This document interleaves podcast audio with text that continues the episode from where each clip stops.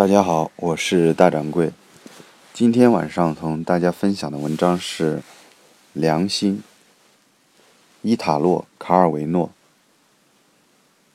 来了一场战争，一个叫吕基的小伙子去问他是否能作为一个志愿者参战。人人都对他赞扬有加。吕基走到他们发步枪的地方，领了一把枪，说：“现在我要出发了。”去杀一个叫阿尔伯托的家伙。他们问他阿尔伯托是谁，一个敌人。他回答：“我的一个敌人。”他们跟他解释说，他应该去杀某一类敌人，而不是他自己随便想杀谁就杀谁。怎么？吕基说：“你们以为我是笨蛋吗？这个阿尔伯托正是那类敌人，是他们中的一个。”当我听说你们要和那么多人打仗，我就想我也得去，这样我就能把阿尔伯托杀了。这就是我来这儿的原因。我了解这个阿尔伯托，他是个恶棍，他背叛了我，几乎没个由头。他让我在一个女人那儿成了小丑。这是旧话了。如果你们不相信我，那我可以把整个经过跟你们讲一下。他们说：“行了。”这已经够了。那么，吕基说：“告诉我阿尔伯托在哪儿，我这就去那儿和他干一场。”他们说他们不知道，不要紧。吕基说：“我会找到人告诉我的，迟早我要逮住他。”他们说不能那样做，他得去他们叫他去的地方打仗，杀恰好在那里的人。关于阿尔伯托，他们是一无所知。你们看。吕基坚持说：“我真是应该跟你们讲一下那件事，因为这个家伙是个真正的恶棍，你们去打他是完全应该的。”但是其他人不想知道。吕基看不出这是什么原因。抱歉，也许我杀这个或那个敌人对你们而言是一样的。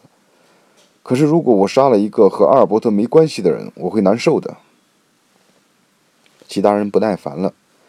其中一个人颇费了番口舌，跟他解释战争是怎么回事他为什么不可以认定自己要杀的某人是敌人？吕基耸了耸肩：“如果事情是这样的话，嗯，你们就别把我算上了。你已经来了，你就得待下去。”他们吼道：“向前走，一、二、一。”这样，他们就把他送上了战场。吕基闷闷不乐，他可以随手杀人，但那不过是为了看看他是否可以找到阿尔伯托或者阿尔伯托的家人。他每杀一个人，他们就给他一个奖章，但他闷闷不乐。如果我杀不了阿尔伯托，他想，那我杀那么一大堆人是一点都不值得的。他感觉很糟。同时，他们仍在不断的给他颁发奖章，银的、金的，各种各样的。吕基想。今天杀一点儿，明天杀一点儿，他们就会越来越少，然后就会轮到那恶棍了。但是在吕基可以找到阿尔伯托前，敌人投降了。他感觉糟透了，自己杀了那么多的人，却毫无意义。现在因为和平了，他就把他的奖章都装在一个袋子里，去敌国到处转悠，把奖章分给死者的妻子和孩子。这样转悠的时候，他遇上了阿尔伯托。